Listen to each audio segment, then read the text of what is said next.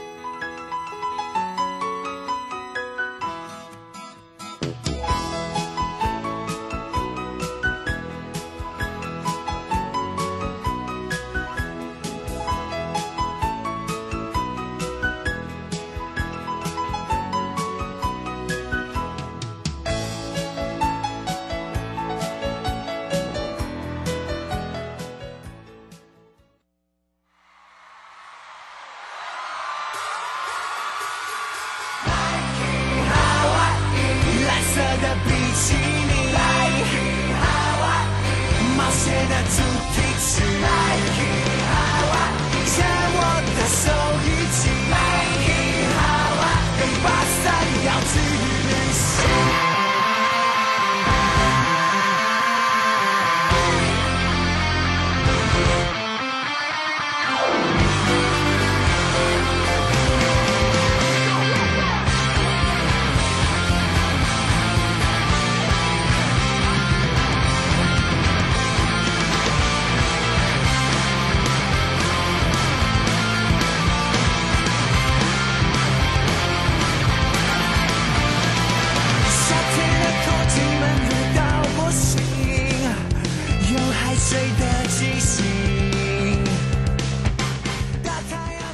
带到了一点零四分了，再度回到了 You Live Show FM 零四点一正声广播电台，陪同大家。好的，时间呢跟我们的生活法律、生活法庭有相关的。当然，今天来到了犯罪被害人保护协会的总会哦。那么今天呢要聊到的，也在预告里面有讲到了，这个法律有没有保护我们这些被害人、啊？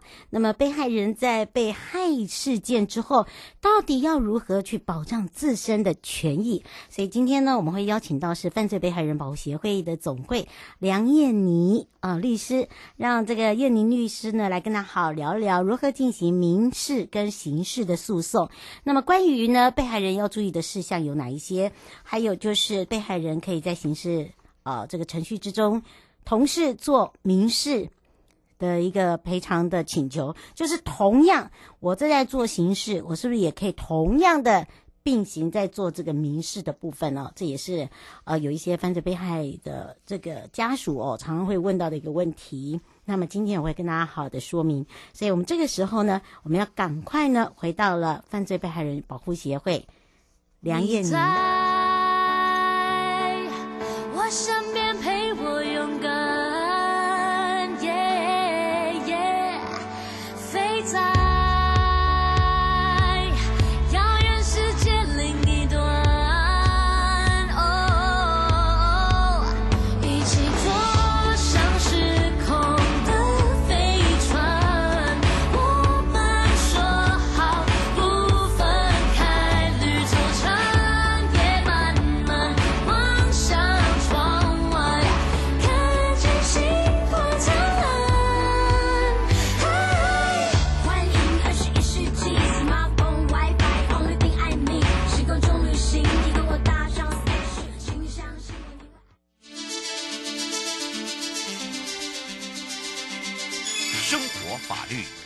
Go Go，你我生活的好伙伴，我是你的好朋友哦。我是你的好朋友瑶瑶，再度回到了 You Live Show FM 零四点一正声广播电台，陪同大家。好，也预告了，我们要带大家回到了今天主题，就是法律有没有保护我们这些被害人？那么被害人在被害事件如何去保障自身的权益之外呢？那么今天陪伴大家也是犯罪被害人保护协会总会梁燕妮律师啊。我们赶快呢也同步开放全省各地好朋友的时间零二二三七二九二零，让燕妮律师来跟大家打个招呼，哈喽。Hello，主持人好，各位听众朋友大家好。哇，听到我们的燕妮律师哦，这个最有爱心的，要赶快来跟大家聊聊哦。其实呃，当我们放这个问题的时候，大家已经针对了哦，犯罪被害人啊，或者是家属哦，什么叫做犯罪被害，以及呢，犯罪被害人的家属，以及或者是当事人等等，要如何来处遇。那么当然，我们今天也要来聊到的，就是跟我们的民事跟刑事有相关的，对不对？是是，我们会针对民事跟刑事上要注意的点，对大家做一个提醒。嗯，是。那当然呢，如何去进行这个民事跟刑事？那么也有这个丁先问到说，那我在做这个刑事案件的时候，我可不可以跟民事一起？或者是说我先从民事，我他已经来跟我协调了，我要同时，我觉得不符呃不符合我的条我的这个呃理想，我想要做进行刑事，他们两边是可以进行呃并行的吗？哎。基本上法律是呃民事跟刑事独立，但是在犯罪被害的状况，它是民事跟刑事的请求权会同时产生，所以我们在诉讼上有时候是可以并行的，没有错。嗯，是哦，这个丁先生，你待会再好好的听我们燕妮律师来告诉你。所以我们先看一下，呃，关于刑事部分哦，这个被害人要注意的事项，我们从刑事开始好了，因为通常哦碰到这个被害人的有这样的一个这个状况，基本上都是从刑事开始，对不对？对，因为犯罪被害人这个部分，通常都是从刑事的侦查开始。那刑事侦查开始，我们会注意到一个点，就是刑事有追诉权的时效。嗯，就是说刑事的部分，除了告诉乃论的罪需要六个月内提出告诉之外，那其余的犯罪类型会因为它罪重本刑的不同，有不同的追诉权时效。那目前法律上现行法大概有五年、十年、二十年或三十年的追诉权。当然，就是呃，如果你的犯罪类型是越重的，它追诉权时效会越久。那如果是比较犯罪类型比较重的，就是不带我们被害人提出告诉，检察单位都可以主动侦查。但是跟我们被害人比较有关的是说，像因为一般的过失伤害啊或伤害罪，它事实上是一个告诉乃论的罪。所以他必须要被害人去请求才能发动，哦、也就是说，我们知道有过失伤害的事情，检察官知道了，嗯、但是如果被害人他没有要请求，他没有要发动这个程序，事实上检察官他也不会主动介入。哦，那会影响我们被害人比较深的部分，就是说，诶，一开始你可能认为他不是过失伤害，你认为他是一个重伤害，嗯，所以你你认为你不用提出告诉，呃，检察官就会去侦查，嗯，但是有可能到最后医院鉴定的结果。会发现，哎，他只是一个一般伤害，而不是重伤害。嗯、但是被害人却没有在六个月内提出告诉，嗯、这个就是会对被害人比较吃亏的地方。是，吴先生想请教一个问题哦。他说，他说他也碰到这样的一个事件哦，像他的孩子现在躺在那边，呃，已经快要半、嗯、呃半年都没有醒。那这个还是要等医生来做如何的认定，嗯、这个认定也有时效。然后您刚才讲的这个最好在六个月之内提告。那这个部分如果超过了怎么办？因为实际上，我们法律对于伤害跟重伤害它是有定义的。法律上的重伤害，它是指说毁败视能、听能、语能、味能、嗅能或四肢、生殖器官机能，或者是其他身体或健康有重大不治或难治的伤害。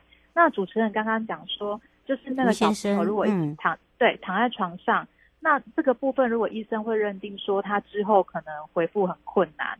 已经达到就是重大不治或难治的伤害，嗯、那就会变成他的确是一个重伤害的定义，他就不带告诉人提出告诉，检察官就可以侦查。哦、对，是。那有的有的时候是一开始伤势很严重，甚至都发了病危通知，嗯，可是后来他好起来了，嗯，他这有哎，变成对、嗯、他变成不符合刑法上。重伤的定义。是。那那有那告诉人一开始以为我以为拿到病危通知就是重伤了，嗯，他没有提告，他以为这样就可以，他以为他只是。哎，检察官就会主动介入了，可是没有。所以，如果这种状况你错失了那六个月的告诉权时效，就会变成刑事的部分没有办法启动，嗯，只剩下民事责任的球场而已，是这样很可惜。对，所以哦，请大家注意一下。哎，我觉得这个律师今天讲到这一点很重要哦。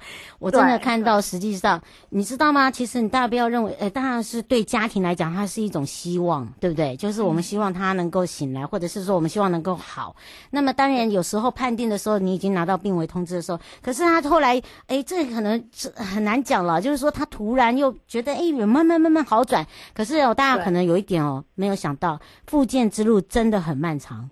哈，所以哦，不要呃，这个有时候真的是家属的心力交瘁，或者是当事人的呃这个陪伴者哦，所以要特别注意这一点哦，呃，不要忘记了，想说呃都已经拿到病危通知，刚刚这个律师点你一点哦，哎，这不要认为说有时候那个后续还不知道啦，对不对？对，因为提出告诉其实是很简单，我们只要到派出所、分局或地检署备案，用制作告诉笔录，或者是用书面提出告诉状的方式，都可以确保我们的权利。嗯、那以前我们在警察局报案是会拿到一个报案三联单、嗯，对。那现在新法之后会有一个事件证明单，嗯、就是三月一号开始，警察局会给我们的叫做事件证明单。所以如果你担心，哎，你到底有没有告诉成功，你可以。看警察有没有给你一张单据，嗯，那要是呢，你真的很很没有空去警察局报案，其实现在也有网络报案的方式，也是可以提出告诉。对，嗯，是。那么关于呃刚刚讲的是刑事，那民事的部分要哪一些要注意的点呢？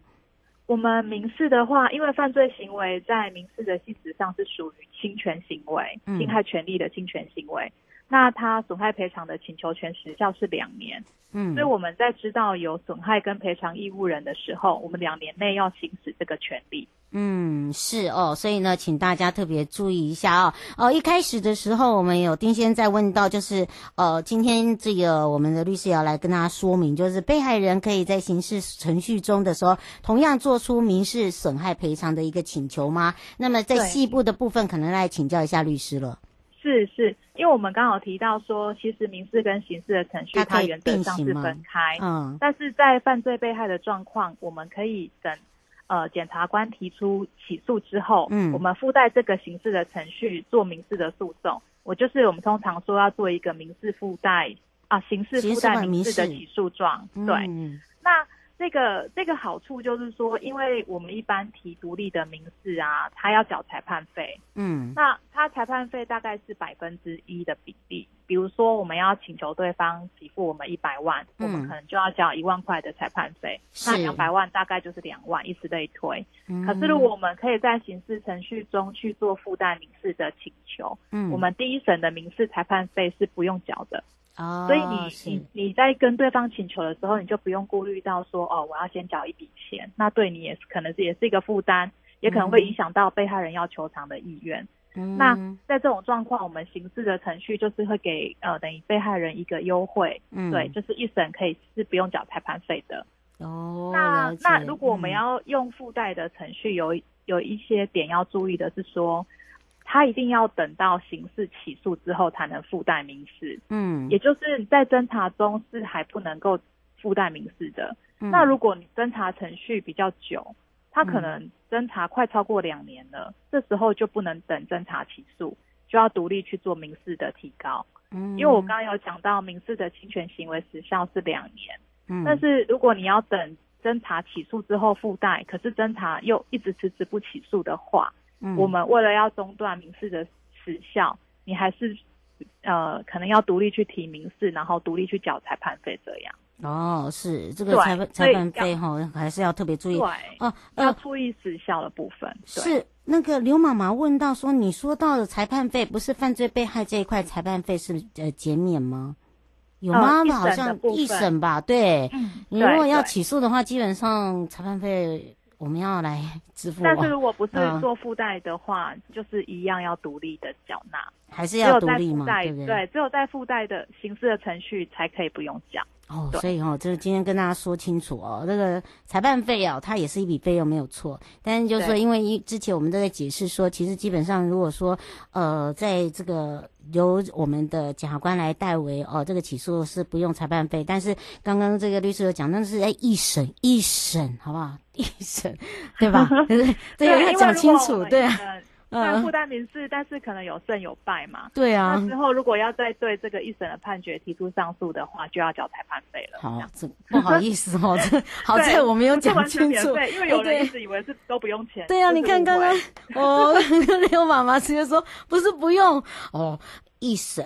我们上次有教大家一审检察官，二审到法院，哈，不要忘记。就是一审法院，因为我们提出附带民事之后啊，刑事庭的法官通常会把这个转过去的，对，转到民事那边。那这时候是先不用缴钱，可是如果大家后来对民事一审的这个判决有不服要上诉的时候，就要缴裁判费了。即便他是因为刑事附带民事，他还是要缴裁判费。上诉的时候，对，是。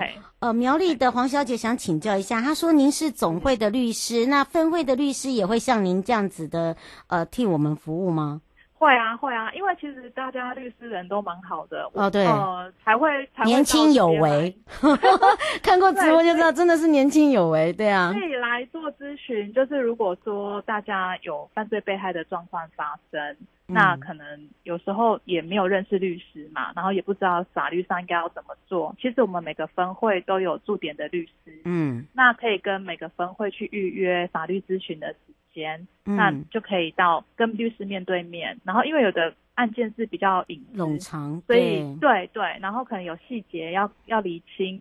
这时候就可以到各个分会跟律师做咨询。嗯，通常我们律师的咨询时间呢，会因你的案件啦，哈，就不会去催，因为我们一天也没有办法接太多，哈，这个可能要跟大家说明一下，就是说为什么刚刚律师有讲我们会有这个预约制，就是我们基本上因为你会提出申请嘛，跟一般的这个律师不大一样哦。那么提出申请的时候，我们基本上分会的同仁都会来协助，然后也会把案件先让律师了解一下，就是说。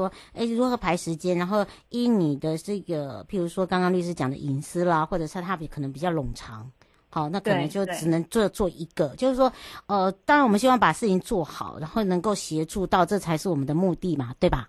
是是没错。嗯，那我们犯罪被害保护协会目前服务的被害太样有三种。嗯，第一种是因为犯罪行为被害而死亡者的遗属。嗯，这是第一种。是。那第二种是呃受重伤。受受重伤者的本人自己，嗯、还有性侵害犯罪的被害人自己，这三种胎样，嗯、也就是比较严重的犯罪行为胎样，是我们现在饭保去服务的对象。这样是。好，这个我们跟一般民众比较不大一样，只是让我们的一般民众可以了解哦，什么是犯罪被害保护法跟犯罪被害保护协会他们所做的任务，包含我们的律师呢，他提供了什么样的一个服务。不过因为这个时间的关系呢，我们也要非常谢谢犯罪被害人保护协会、总会我们的梁燕妮律师，我们就下次空中见哦。好，谢谢主持人，谢谢大家。嗯，拜拜，拜拜。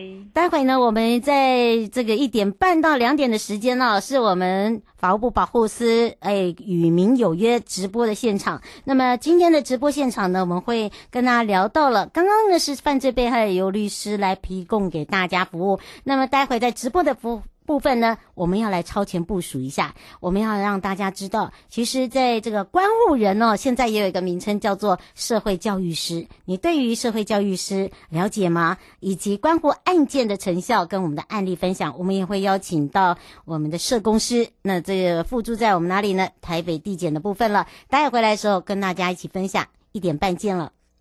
各位亲爱的朋友，离开的时候别忘了您随身携带的物品。